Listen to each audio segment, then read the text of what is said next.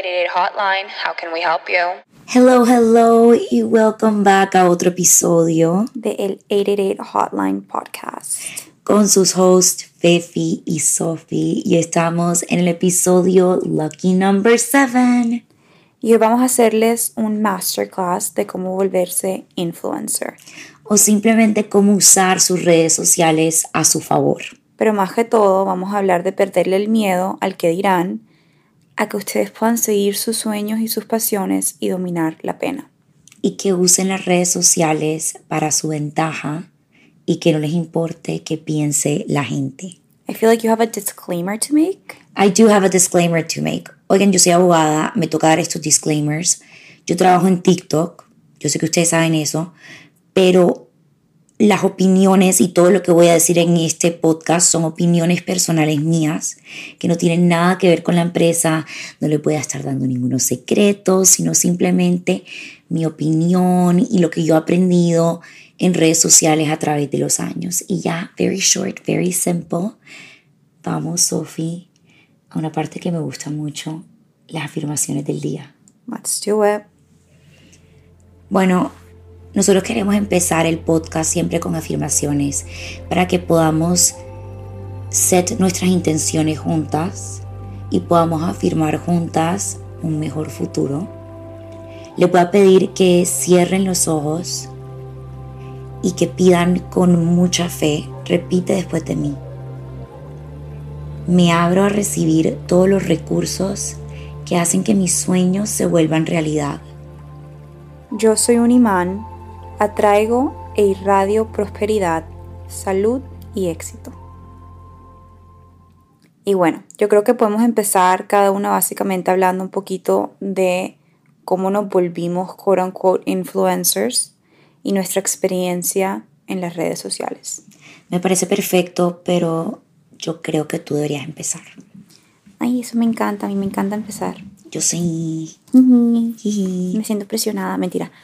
Eh, bueno, oigan, yo la verdad es que empecé cuando tenía 16 años, estaba en el colegio todavía, será full chiquita, para empezar todo ese tema de quote unquote ser influencer, pero no lo hice queriendo ser influencer, queriendo volverme influencer. Si escucharon el episodio número 4 que hablamos de nuestras carreras, eh, ya saben que cuando yo estaba en el colegio, yo empecé a maquillar profesionalmente porque era mi pasión. Y yo quería tener una plataforma en la cual yo podía mostrar mi trabajo, podía mostrar los maquillajes que hacía, los maquillajes de mis clientas. Y poco a poco fui ganando un following. Y cuando me mudé a Los Ángeles ya yo no estaba maquillando profesionalmente, pero seguí posteando en Instagram y también en esa época se usaba full Snapchat, simplemente mis tips, eh, mis productos favoritos, etc.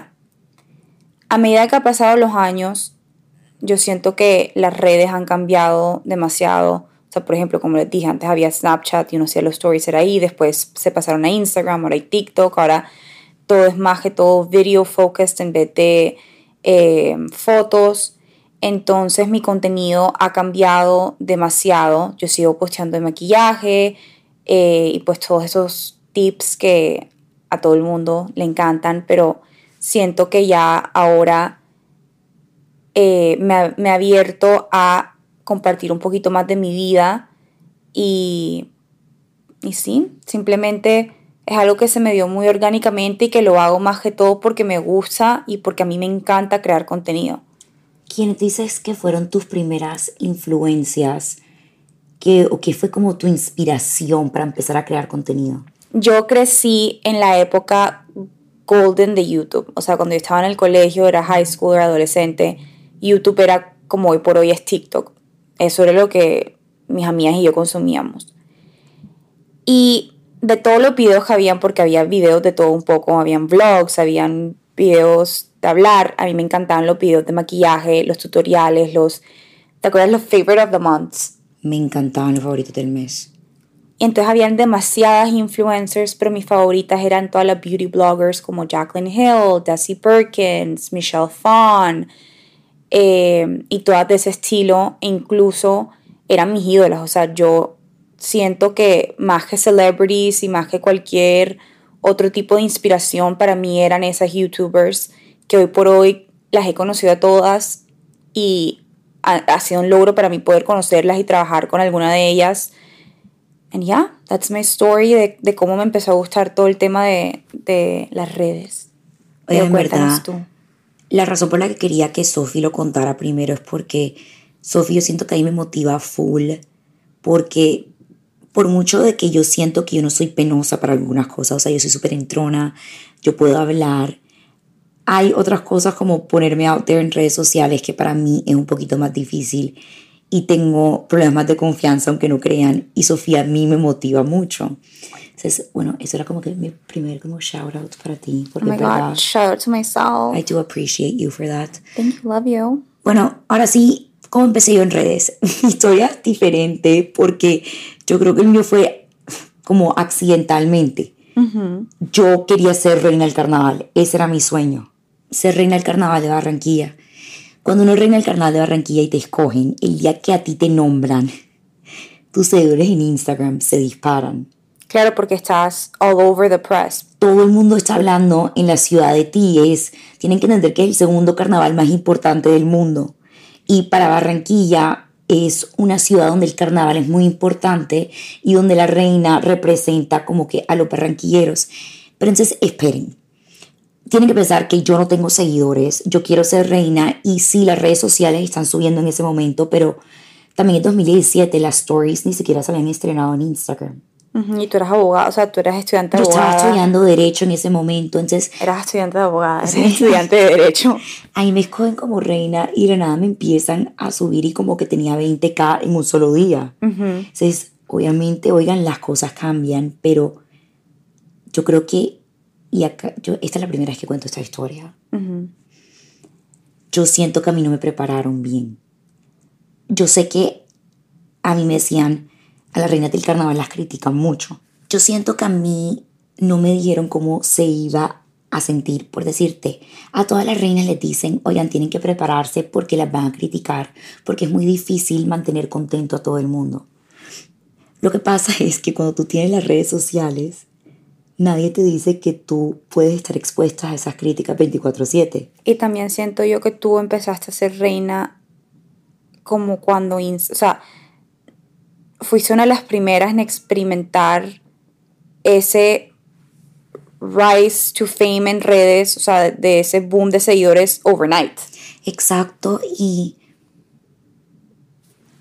tenían mensajes que me llegaron lindos, pero también tenían mensajes que no me, no me llegaban, que eran muy feos. O sea, muy feos. Y es fácil decir que uno los puede ignorar, pero yo Sophie creo que les contó en el episodio pasado que ella tiene una eh, personalidad obsesiva, yo también. En esas son una cosa que nosotros como que no bond.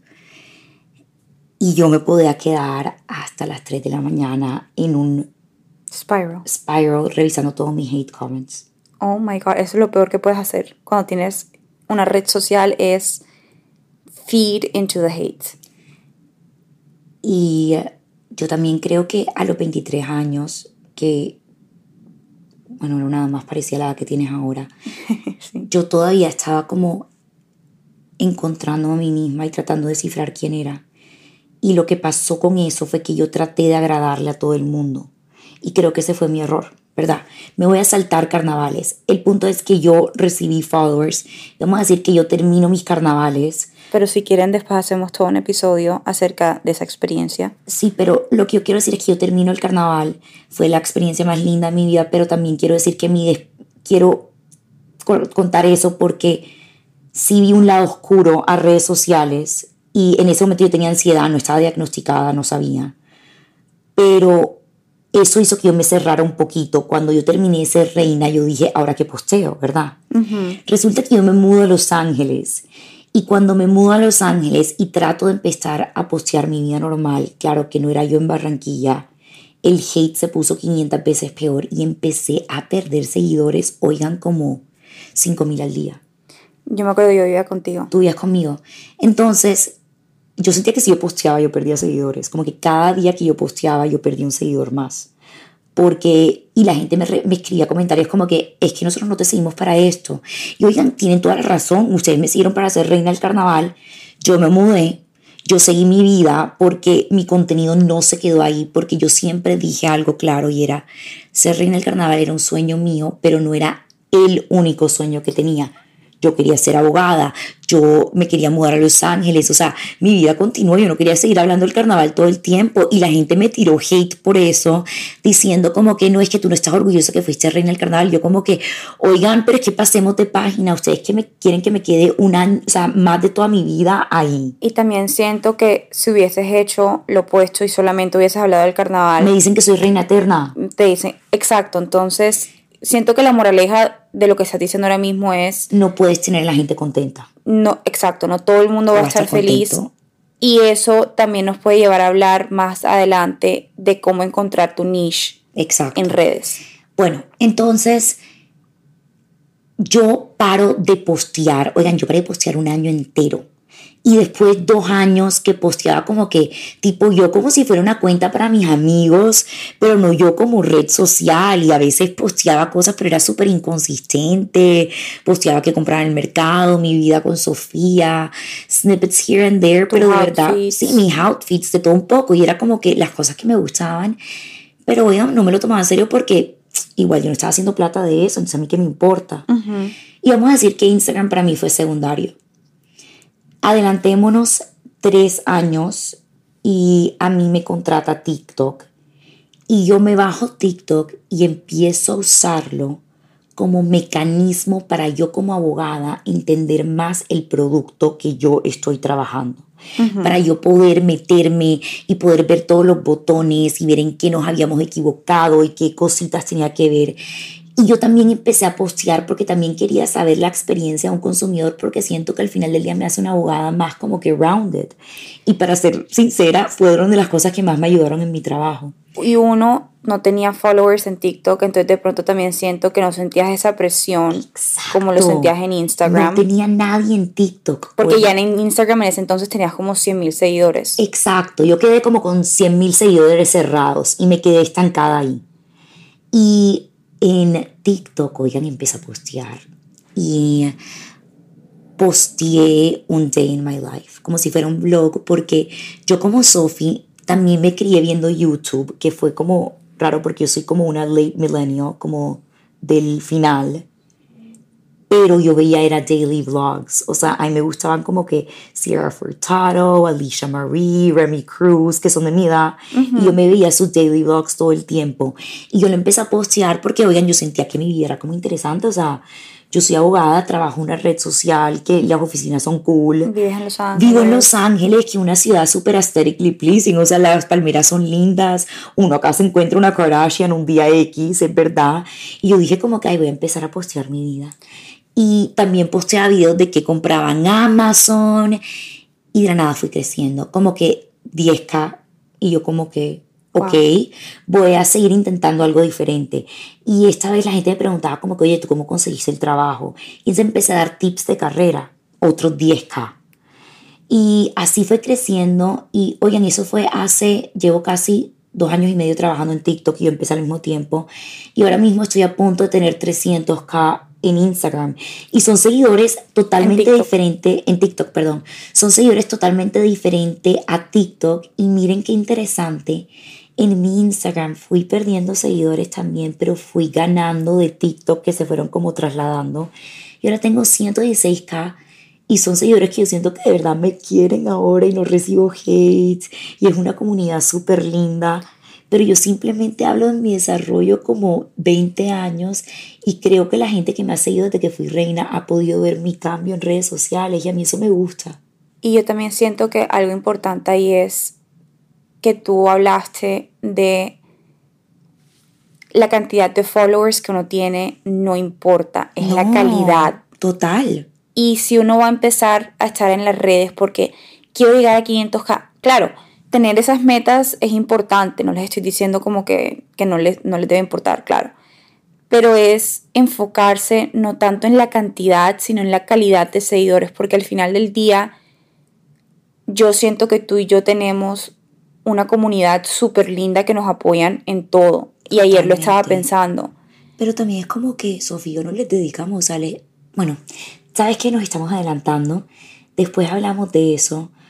Pero con algo que también les quería dejar, era que si ustedes se dan cuenta, Sofía y yo, las dos, empezamos en redes sociales accidentalmente. O sea, nuestro, nuestra meta nunca fue tener seguidores. La meta mía era simplemente usar una app y querer expresarme porque a mí también me gusta hablar, oigan, bastante. Y también era mi manera de hablar español en, en Los Ángeles. Y tú querías mostrar tu arte por el maquillaje. Y también porque a mí me encanta crear contenido. Exacto. O sea, para mí crear contenido es Una manera creativa de mostrar y expresarme y es algo que yo disfruto te hace feliz, es lindo. y simplemente tengo mis redes para compartir eso que estoy creando. Pero never, ever, ever has my goal been tener X cantidad de seguidores y si ser los famosa. seguidores llegan es una nice coincidence, pero no fue el goal final, creo yo. Y yo también siento que eso es muy importante cuando tú estás creando contenido, más que todo crearlo por ti misma, porque ahí es cuando genuinamente... La gente se va a conectar con eso. Oigan, Exacto. yo le puedo decir la verdad. Cuando yo monto un video por montarlo, porque siento que si no, no he montado hace rato, no le va bien. Cuando yo monto un video porque me emocioné con una idea y lo quiero contar porque siento que de pronto le puede ayudar a alguien, a mí me escriben, tu energía es increíble. Oye, literal, la energía se siente por la pantalla, es impresionante. Entonces, ser genuino para mí es la cosa más importante en redes sociales. Y con eso vamos a empezar a hablar del primer tema que creo que es algo muy importante y que ya toqué un poquito en mi historia y es cómo perderle el miedo al que dirán. Nosotras crecimos en Barranquilla y Barranquilla es una ciudad pequeña y como cualquier otra ciudad pequeña, Es chistoso porque uno dice que Barranquilla es una ciudad pequeña, pero es una de las más grandes de Colombia, pero se siente pequeño. Y el que vive en Barranquilla entiende yo por qué digo que se siente como una ciudad chiquitica, como un pueblo chiquitico, porque la mayoría de la gente se conoce, todo el mundo sabe quién, quién es quién el novio de quién, y es una, es una sociedad que le gusta el chisme. que le gusta el chisme. Y eso, o sea, Barranquilla tiene muchas cosas buenas. Y los chismes en Barranquilla hay veces que dan full risa porque la gente los cuenta y es artística, lo que sea. Pero al mismo tiempo, siento que las dos crecimos hyper aware del que dirán. Para ti entonces, que además yo creo que para ti también fue difícil porque tú no viviste en Barranquilla toda tu vida. Entonces tú te fuiste a Estados Unidos, vuelves a Yo me Barranquilla. fui a Bogotá, a Estados Unidos y regreso a Barranquilla Yo te quiero preguntar porque, para mi adolescencia. sí, además acá hablemos frenteado. O sea, pesado. Sí, Sofía, tú y yo siempre hemos hablado como que medio spanglish y eso lo critican full en Barranquilla, ¿sí sabes? Entonces, yo sé que a ti no te importa qué dice, qué dice la gente de ti de eso, pero lo que yo te quiero preguntar No es que yo me crié así. Yo entiendo eso, pero yo lo que te quiero preguntar es, ¿cómo tomaste la decisión tú de decir como que, ok, me voy a lanzar en esto sabiendo que la gente me va a criticar? Yo siento que yo no pienso tanto las cosas antes de hacerlas y yo sé que de pronto no es el mejor consejo. Yo no soy tan calculada. Simplemente las hago y después veo las consecuencias y cómo manejarlas. O sea, tú quisiste, tú querías montar un YouTube, tú ni siquiera pensaste que te podían criticar y tú simplemente te lanzaste. Me lancé y después cuando ya me lancé dije, anda, ¿qué acabo de hacer? Y dije, ok, si me critican, me critican y el momento en el que me critiquen, I'll deal with that, pero es one step at a time. Uno, dos, acerca, por ejemplo, del Spanglish, que yo sé que es algo que la gente critica full. Porque a mí no me importa que a mí me critiquen por el Spanglish, porque como yo crecí así, yo sé que es parte de mí. Y si a mí me critican algo que yo personalmente sé que es mío y que no lo voy a cambiar y que realmente no lo quiero cambiar porque no me molesta de mí misma, no le doy atención. Ahora, si alguien me critica algo que yo digo, esa persona tiene razón, Cuando yo veo que alguien me critica algo y tienen validez en lo que dicen, Una crítica constructiva. exacto, que yo digo, mierda, de pronto me están diciendo que estoy hablando muy artística o que estoy siendo muy exagerada. Yo digo, ¿saben algo? Lo voy a reflexionar y voy a intentar bajarle un poquito. Pero porque yo sé que es algo que yo puedo cambiar y que de pronto quiero cambiar. ¿Sabes qué me pareció importante la respuesta que acabas de dar? Es que tú sabes quién eres tú. Y si tú te pones y te devuelves y vuelves a escuchar la historia que yo acabo de contar, yo decía que yo no sabía quién era yo y por eso la opinión de los demás me afectaba tanto. Total. Ahora, si la pregunta es cómo hacer que la opinión de los demás no me importe, es que tú estés con mucha confianza, y es la respuesta que acaba de decir Sofía, que sepas quién eres tú y que tengas certeza de que hay unas personas que no les va a gustar. Y oigan, está bien, déjenme yo les pongo un ejemplo. Si ustedes van a una heladería, a ustedes les gusta cada tipo de helado. No. Ustedes les gustan algunos sabores, pero otros no. Entonces, ¿tú por qué crees que le vas a gustar a todo el mundo? ¿O por qué crees que le vas a agradar a todo el mundo? Hay gente que le vas a caer mal. Hay gente que va a decir, puta, no, perdón. Mierda, Wow. dijiste una palabra fea. Oh my God, I'm so sorry. Hay gente que va a decir, Stephanie y Sofía son chinches y no tolero que hablen Spanglish. Oigan, les voy a dar una buena noticia. Hay 500 podcasts que puedes escuchar que no tienen Spanglish. También les voy a decir algo. Si a una persona le molesta tanto algo que tú haces, Es Adivinen qué. Sí. hay otra persona que eso le encanta. Como puedes llegar a recibir hate, digamos, porque te pintaste el pelo de mono y hay una zapa que te quiere decir, no me gusta el pelo mono, te ves inmunda, bla, bla, bla, bla, bla.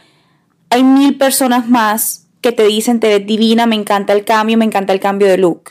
Lo que pasa es que nosotros, como personas, siempre le damos un poquito más de importancia a los comentarios negativos porque es lo que nos duele y casi que ignoramos los, los positivos. Entonces también es aprender a que los comentarios negativos te resbalen y es difícil. Y es algo que toma constancia y toma tiempo y, y casi que yo creo que nunca lo vas a dominar al 100%, pero también es darle importancia a los comentarios positivos porque eso no, no lo hacemos casi. Cuando a mí alguien me hace un comentario positivo, yo no le digo a Fefi, ay, mira este mensaje tan lindo que me llegó. Pero si alguien me hizo un comentario negativo, le digo a Fefi, Fefi, o sea, me llegó este mensaje, qué rabia. A mí me da risa porque Sofía me conoce tanto que ella sabe la cara que yo pongo cuando estoy leyendo un mensaje de hate. Ayer, literal ayer, Sofía me estaba hablando y no le estaba prestando atención. Yo como que sí, y ella sabía que yo no le estaba prestando atención. Y me dijo, ¿qué haces? Porque yo sabía. Y yo me quedé callada y yo le dije, nada respondiéndome. Y yo dije, es que yo sabía, Stephanie, yo sabía que estaba respondiendo un mensaje. ¿Tú por qué le das energía a eso? Yo le dije, Sofía, tienes toda la razón. Es que me pendeja, Pero es difícil, oigan, somos humanos. Entonces, yo entiendo que les muero. O sea, yo entiendo que a veces tú le yo tengo, yo entiendo que tengan miedo. Y hay veces que uno lo cogen de malas y simplemente uno contesta como, "Ay, pero ¿por qué tienes que ser tan zapa? Y después uno se da cuenta, pero ¿para qué contesté? ¿Para qué Oigan, engage? Sofía, y también hemos como que hemos aprendido a ver eso de una manera diferente.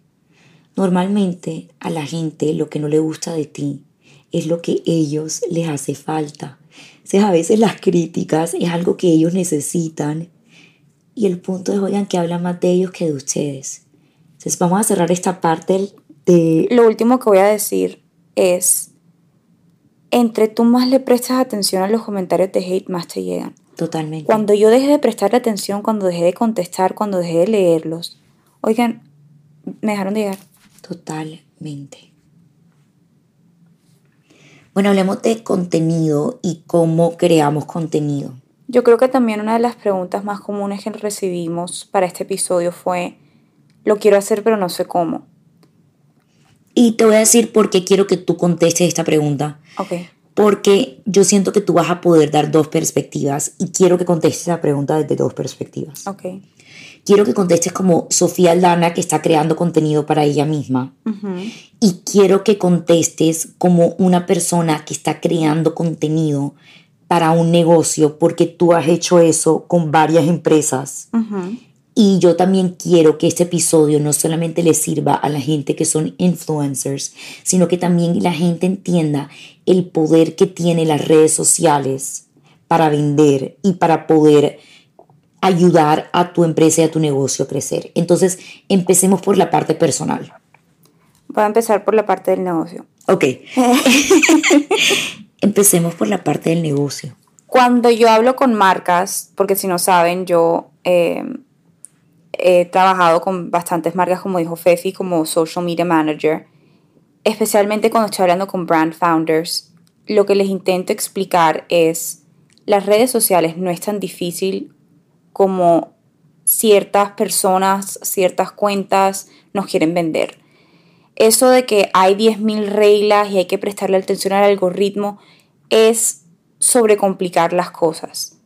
Lo mejor que tú puedes hacer para empezar a crear contenido y empezar a postear en las redes es dejar de overthink it. Cuando tú empiezas a crear contenido porque te gusta y porque le encuentras la, el gustico, se te vuelve casi que second nature, así sea para tu, tu personal o para tu negocio. Y a la gente le gusta ver genuinamente el proceso de las cosas le gusta ver cómo estudia, le gusta ver behind the scenes. Así tú pienses de pronto, digamos que tienes un negocio de helados y tú dices a la gente no le va a interesar ver cómo yo hago el helado. Oigan, les interesa. Entonces, antes de que ustedes empiecen a hacer el helado, ponen la cámara, graban el video y lo montan. No tiene que ser perfecto al principio, porque practice makes perfect. Entonces, yo creo que mi consejo más grande es no sobrecomplicar las cosas y simplemente hacerlo. Yo también voy a decir, porque me gustó algo que dijo Sofía, es no subestimen el interés que puede llegar a tener a la gente por lo que ustedes hacen en el día a día. Yo una vez hablé con un creador que también es un director de cines, me olvidó el nombre ahora mismo, pero él me contó cómo empezó a crear sus TikToks y me dijo que a la gente le gustaba ver el proceso de crear y no solamente el contenido final y que la gente, como tú dices, quiere ver el behind the scenes. Oigan, yo soy abogada, para mí mi trabajo es súper aburrido, o sea, yo juré que mi trabajo era súper aburrido. Y tengo gente que también es abogado, que no son abogados, que les parece mi día a día, así sea yo picando una manzana interesante. También es la manera donde uno cuente la historia. Pero estoy de acuerdo contigo, es cuestión de lanzarse y perder el miedo y simplemente empezar. Y en el tema personal, yo también creo que para mí es súper importante estar inspirada. Y parte de mi proceso creativo es research. Y para eso es leer libros, ver revistas, mirar lo que otras influencers están haciendo, meterme en Pinterest. Y ojo, ella mira lo que están haciendo las otras influencers, no para copiarse, porque es muy importante, como hemos dicho, ser genuino y ser auténtico, pero para saber, por decirte, oh my god, están probando una mascara nueva, de pronto me puede interesar, vamos a ver qué quiero hacer. O de pronto es como...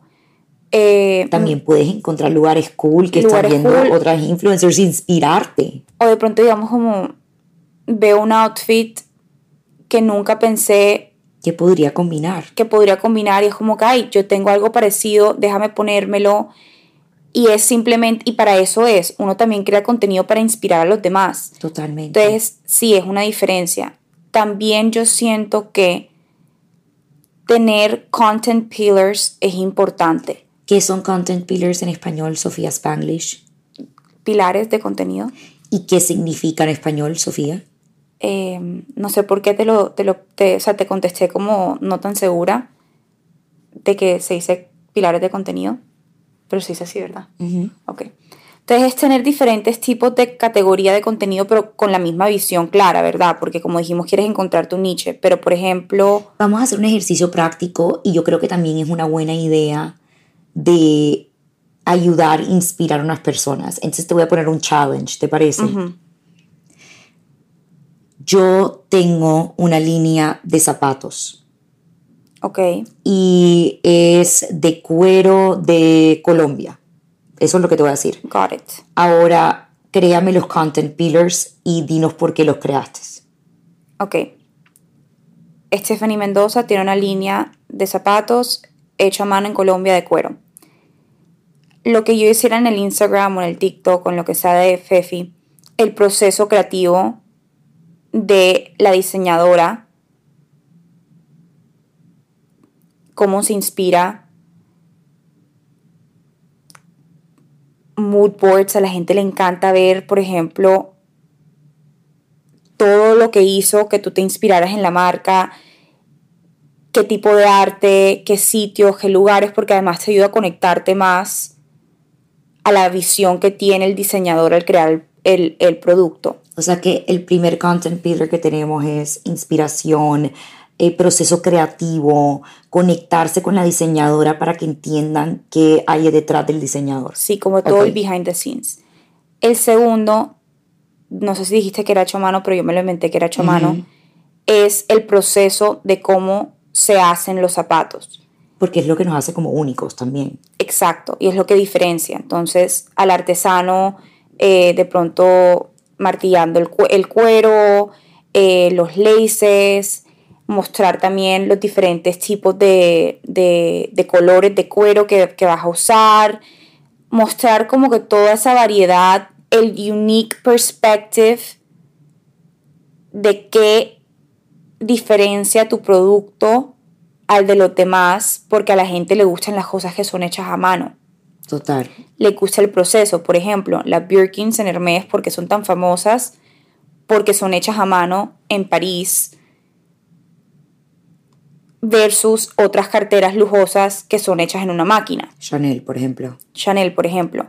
Ok, ya tenemos dos content pillars. Danos tres, uno más. UGC, ¿Qué significa UGC para los que no saben? User Generated Content, o es sea, es contenido generado por los usuarios. exacto. a la gente cuando va a comprar una marca le gusta sentirse conectado a la marca, ya lo dijimos, ¿verdad? Le gusta sentir que cuando ellos se ponen los zapatos se van a ver, Imaginar. imagi- pero se- you're gonna, te vas a sentir cool, te vas a sentir eh, diferente, fashionista, chic, lo que sea que la marca quiera proyectar, eso es lo que tú te vas a sentir cuando tú pongas los zapatos. Una manera de ayudar al consumidor a hacer eso es mostrarle los otros consumidores cómo se están poniendo los zapatos, cómo lo están styling, dónde están yendo, eh, a qué restaurante están yendo a comer, a qué ciudad están visitando. Todo eso inspira al consumidor a querer ser parte de la comunidad de la marca que tú estás creando y de la comunidad en redes que estás creando. Me fascina. Y yo diría que el último content pillar que de pronto nos falta es el producto ya final. Claro, Y como- product shots. Exacto, product shots, fotos con modelos y eso. Y entonces ahora miren, porque esto es súper cool. Ustedes ya tienen todos estos content pillars, es decir, ustedes saben más o menos qué tipo de contenidos van a montar. Y ahora lo que van a hacer es que los pueden intercalar. Se pueden crear como que un día montan una foto del contenido de- del zapato ya listo. Otro día montan un video de una persona haciendo el zapato a mano. Otro día montan una foto de la diseñadora diciendo de quién se inspiró. Y después al final montan un, una foto de una consumidora que compró sus zapatos y los style de una manera divina. Y volvemos a repetir. Y por ejemplo, para una persona que está haciendo su Instagram personal, es una influencer y quiere también tener diferentes categorías, es simplemente otra vez incorporar tu día a día. Puedes hacer videos de cómo te maquillas y qué productos estás utilizando. eh, y así también estás recomendando, estás aportando algo, la gente está aprendiendo no solamente a maquillarse, sino también qué productos comprar. por decirte de maquillaje, para una beauty blogger podría ser así. Uno podría ser product reviews, estar diciendo qué productos te gustan, recomendar productos. Dos podría ser tutoriales, enseñar a la gente cómo estás maquillando, porque la parte educativa a la gente le gusta mucho, es un tipo de contenido que ayuda demasiado y te conectas con la gente. Número tres, de pronto un tipo de contenido más personal para que las personas te puedan, se puedan conectar más contigo, de pronto tutoriales, tutoriales hablados, que estés contando unas historias. Y dame otro, un número cuatro.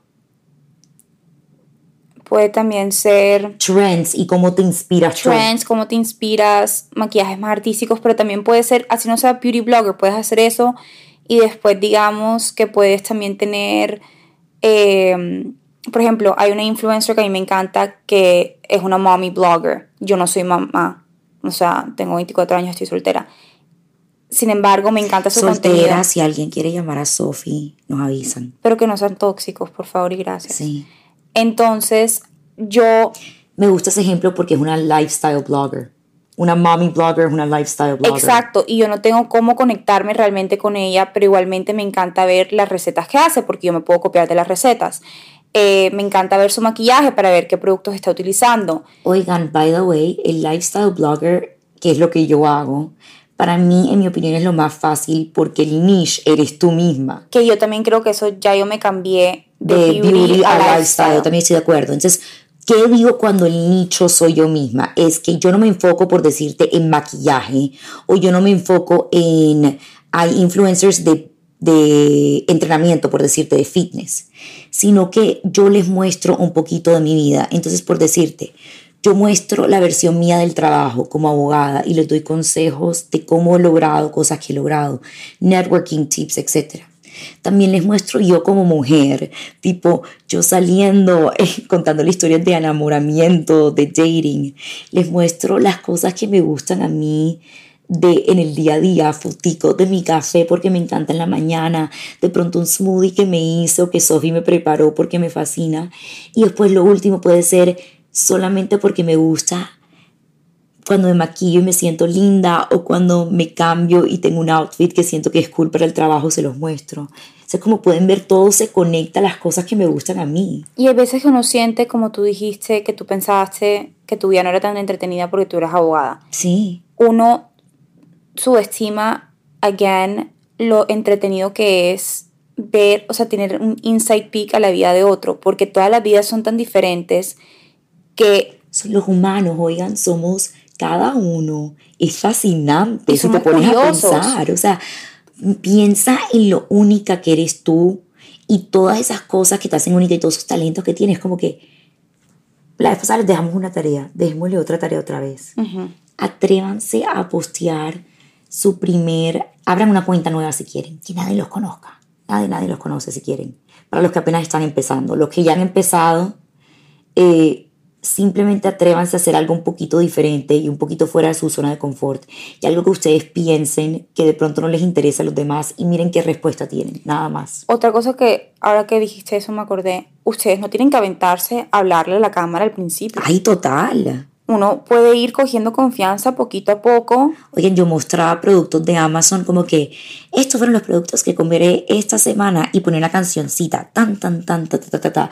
Y no sé por qué le canté, pero Me encantó y también lo bailó. Y ustedes no vieron el baile, lo cual es súper triste porque quisiera que lo pudieran haber visto. Pero el punto es que como que simplemente atrévanse a hacer algo. Llegó la parte favorita, la parte de las... O sea, está full, está full cantautora últimamente. O sea, en este episodio cantando. Oigan, can I say something? Estoy emocionada. Cuando salga este episodio ya esto habrá pasado. Estoy emocionada porque mañana me voy a Miami a celebrar mi cumpleaños. Y estoy también te, vas humor. a, también te vas a ir a Colombia. Y también voy a ir viaja a por ella, Colombia. Vive Colombia, viaja vive- por ajá. ella. ¿Con quién te vas? Con un invitado especial. Continuemos y es hora de las preguntas. Ay, te quedas callada. Sofi, ¿cuál es la primera pregunta que nos hicieron hoy? La pregunta número uno es ¿qué herramientas usamos? Por ejemplo, ¿qué apps para editar? Vamos a hacer Tripods. dos cosas. Uno, Sofía y yo tomamos la mayoría de las fotos desde nuestro celular y creo que eso es lo que... No la mayoría, todas. las fotos de nuestro celular. Entonces, eso es lo que quiero que vean, que no necesitamos ninguna otra herramienta. Lo otro que vamos a hacer es que en los episode notes, como siempre, les vamos a dejar una lista de Amazon con todos los tripods y todas las lucecitas que nosotros usamos para que vean exactamente que no es nada fancy, Y yo creo que, por ejemplo, a mí me preguntan full cómo yo edito mis fotos. que las tengo- editamos súper parecidos. Entonces, Sofi, cuenta exactamente cómo editas todas tus fotos. Tengo dos cositas que decir. Uno, Ok. Hay fotos que no edito, pero tienen como que ese low light que a todo el mundo le encanta y me preguntan qué filtro es. Oigan, low light es como cuando la foto se ve oscurita y los negros se ven como más potentes. Sí, como que baja de brillo. Eso simplemente es cuando tú vas a tomar la foto en tu celular, tú vas a tocar la pantalla, hay un cuadrito y hay un solecito. Tú vas a bajar el solecito de la línea. Eso es un iPhone. Eso es en un iPhone, sí, claro. Eso es lo que yo tengo, entonces no, no sé. Eh, pero Cuando le bajas el brillo, la foto se ve más oscura y ese es el efecto que hace, no es ningún filtro. no es ningún filtro exacto. Para filtros que si se meten en mi Instagram van a ver que mi vibe ahora mismo, Vibe. vibe, es que así lo dice mi mamá, entonces la ¿Te quise, gustó? me gustó, sí, me acordé de ella, la amo. Eh, mi vibe es como filmy, como dark y yo uso Tessa. Tessa la amo, o sea, esa mujer Ella es una influencer que tiene una aplicación y es the goat. y lo chévere es que tú puedes crear tu propio filtro, o sea, tú puedes jugar con Para todo. crear como con una combinación. y yo siempre uso Coco.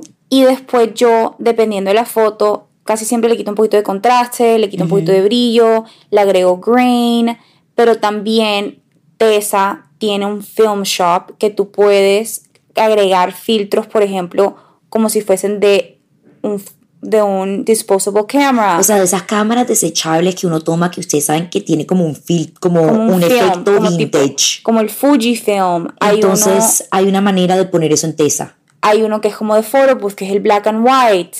Entonces todo eso voy jugando, pero siempre, siempre, siempre utilizo Tessa. Y yo para TikTok edito adentro del app de TikTok o si no en CapCut. Yo uso InShot. CapCut es otra aplicación em, que también pueden utilizar, pero no es por nada, pero el panel de edición de TikTok está full bueno últimamente, o sea, está idéntico a CapCut, está buenísimo. Y hago todos mis voiceovers porque la gente siempre me pregunta como que editas en otra parte, no. Yo grabo con mi celular en foto normal, en cámara normal, y después agrego todo a TikTok, corto todo en TikTok y le pongo el voiceover todo en TikTok. Ahora, yo no soy diseñadora gráfica, pero como les comenté, he trabajado con muchas marcas y shout out al Instagram de 888 Hotline Pod, que es el mejor Instagram mejor- del mundo. Sí, es la mejor cuenta del mundo. Todo eso lo creo yo en Canva. Todos los stories, todos los, todos los textos, todo, todo, O sea, todo, todo. usa Canva para las imágenes que ustedes ven que son como educativas, que de pronto no es una foto de nosotros, sino como una imagen con texto encima que les puede decir las afirmaciones del día. O de pronto hasta no imagen, sino como un, un, bla- un back, un blank background también. Todo, todo, todo lo hago en Canva. Bueno, y esos son nuestros very fast tips and tricks de cómo editamos nuestro contenido. Sophie, escoge otra pregunta que te parezca como interesante. Otra pregunta muy común que nos hicieron es ¿cómo ser consistente con posting? Por ejemplo, teniendo un full-time job y siendo influencer. Oigan, yo soy abogada, yo trabajo horrible, yo trabajo full, pero con todo y eso posteo. Voy a decir dos cosas que para mí son claves. Uno, como yo les dije, yo soy una lifestyle blogger, es como el niche, soy yo. Mi vida me queda muy fácil crear contenido mientras que estoy viviendo. Es decir, estoy en la oficina, dejo el celular un minuto y creo contenido. Eso es lo primero. Lo segundo que les voy a decir es, empezando por una persona que empezó una cuenta de TikTok de cero, cuando yo vi la diferencia en números fue cuando empecé a postear todos los días consistentemente. Yo no posteo en TikTok y Stephanie siempre me regaña. En verdad sí, porque es tan fácil postear en TikTok, para mí me encanta porque en verdad yo siento que el contenido de TikTok es full orgánico. Pero como- la razón de por qué dije eso es porque ahora quiero que todo el mundo que está escuchando este podcast me, me hold accountable para que yo empiece a postear en TikTok. Y también todos ustedes, oigan, empiecen a postear en redes sociales. Como les digo, es ser consistente, buscarle el gustico. Y oigan, si no pueden postear todos los días, empiecen al comienzo dos veces a la semana. Encuentren un schedule que les sirva a ustedes. Encuentren un horario que les sirva y stick to it. Y también hay mucha gente que crea contenido son los fines de semana. pero a medida que van creando contenido se van a dar cuenta que en serio no es tan, no es tan time consuming. También pueden hacer que, por decirte, el domingo sea el día que ustedes crean contenido. Graban todo su contenido el domingo y así ya lo tienen listo para la otra semana. La última pregunta creo que es una duda muy grande para todo el mundo que quiere empezar en redes y es cómo monetizar tu cuenta en redes sociales. Yo le voy a dar un consejo que una vez escuché de la CMO de Revolve. La escuché en un podcast con Mariana Hewitt. Risa. Sí. Y ella hablaba de crear full como contenido para marcas y cómo hacer cómo trabajar con marcas. Y ella decía que, por ejemplo, Revolve estaba muy pendiente de la gente que ya creaba contenido orgánicamente para ellos. Es como cuando tú estás interesada en trabajar para una empresa y tú vas y aplicas para esa empresa. Cuando tú eres influencer y quieres trabajar con una marca, lo mejor que tú puedes hacer es mostrar apoyo orgánico hacia la marca. Y eso no solamente va a ayudar que la marca diga, wow, esta persona le gusta nuestro producto y la descubrí ahora quiero trabajar con ella, sino que también con tu audiencia vas creando una confianza que ellos ya te vieron usando la marca orgánicamente y saben que es algo que tú realmente te gusta y recomiendas. Le puedo dar un ejemplo perfecto. Yo estoy fascinada con el skincare de Dr. Dennis Cross. Es una marca de skincare que llevo usando como cuatro años y yo los empecé a tallar en los skincare routines que subía en TikTok. Un día, uno de mis skincare routines se fue viral y llegó como a, vamos a decir que como 300 views, no me acuerdo ni siquiera. Yo terminé, ¿sabes qué hice? Mm. Copié el link del video y en Instagram. Se lo mandaste por ti. Y les mandé un mensaje diciendo como que, hola, tienes el email de alguien que le pueda escribir porque yo amo sus productos, este video le acaba de ir súper bien y este es el tipo de contenido que me encantaría crear para ustedes. Me dieron un email, le mandé un email a ella con el ejemplo de lo que podía crear. Eso es buenísimo. Y me salió un partnership opportunity. Yo, como le comenté, he trabajado con varias marcas en el beauty and fashion industry como social media manager y eso incluye también trabajar con influencers. O sea, yo como marca he buscado a influencers para representar a las marcas y he hecho esos partnerships, estaban los contratos, ¿Qué buscas tú en una influencer? Exacto. Lo que yo más buscaba en una influencer era, uno, no tanto el número de followers, sino el engagement. El engagement, oigan, para que sepan, es como los likes, los comentarios, cómo tu audiencia responde hacia ti no es el número, sino cómo tu audiencia te responde. Y cómo está conectada contigo. Exacto. Obviamente es muy importante que el influencer tenga los mismos valores que la marca. Una marca nunca va a contratar a un influencer que no refleje bien a la marca, entonces uno también tiene que ser muy cuidadoso de cómo se muestra en redes dependiendo de que, con qué marcas quieres trabajar. Y eso también es un consejo para las marcas asegúrense que las influencers que estén utilizando se alineen con los valores de su marca, porque una influencer que puede terminar haciendo un error horrible porque hizo un escándalo puede afectar a tu marca negativamente. Y otra cosa que era muy importante era qué tipo de contenido estaba creando el influencer, porque yo entiendo como influencer, hay muchas marcas que te escriben, hay muchas marcas que te mandan regalos, pero el tipo de contenido que tú le creas a la marca es demasiado importante. ¿Qué tanto esmero le estás poniendo? Una cosa muy diferente es simplemente mostrar algo y decir como que, que miren, me llegó esto, gracias, y como que X y que sea la mala luz, a que tú realmente le hagas un spotlight al producto porque te gusta. Una influencer es una saleswoman al mismo tiempo. Lo importante es también saber vender pero miren una cosa que ha dicho Sofía varias veces, y es la importancia de ser orgánico. A Sofía y a mí nos han escrito muchísimas marcas ofreciéndonos pagar en cambio de mostrar su producto. Oigan, la cantidad de plata era una plata difícil de decir que no, no le puedo decir mentiras. Porque imagínense que ustedes le digan como que te doy tantos mil dólares si tú me haces un video de dos minutos. O te tomas una foto. O te tomas una foto y lo posteas. Y yo, es difícil decir que no. nosotras mutuamente nos check y decimos, ¿tú usas eso ya? ¿A ti te gusta ese producto acaso? No, y también que, que tenga sentido. O sea, si yo Que nunca. Exacto. Si yo nunca he hablado de, yo qué sé, protein shakes, ¿Tú por qué de la nada vas a hablar de un protein shake? porque de la nada voy a salir yo con una foto con un sponsored post diciendo esta es la mejor protein shake del mundo. Y También creo que lo importante ahí, Sofi, es como hablamos de calidad y no cantidad. La calidad de tu follower se va a dar cuenta si tú lo único que haces es estar metiéndole advertisements por los ojos. los advertisements sí son importantes Claro, porque oigan, es la manera que tú haces tu sustento, no te estamos diciendo que no. Solamente asegúrense de que sea siempre con marcas que ustedes realmente usan y que no las vaya a autosabotear en el futuro. Otras cosas que pueden hacer para monetizar sus redes sociales es crear productos, emprender.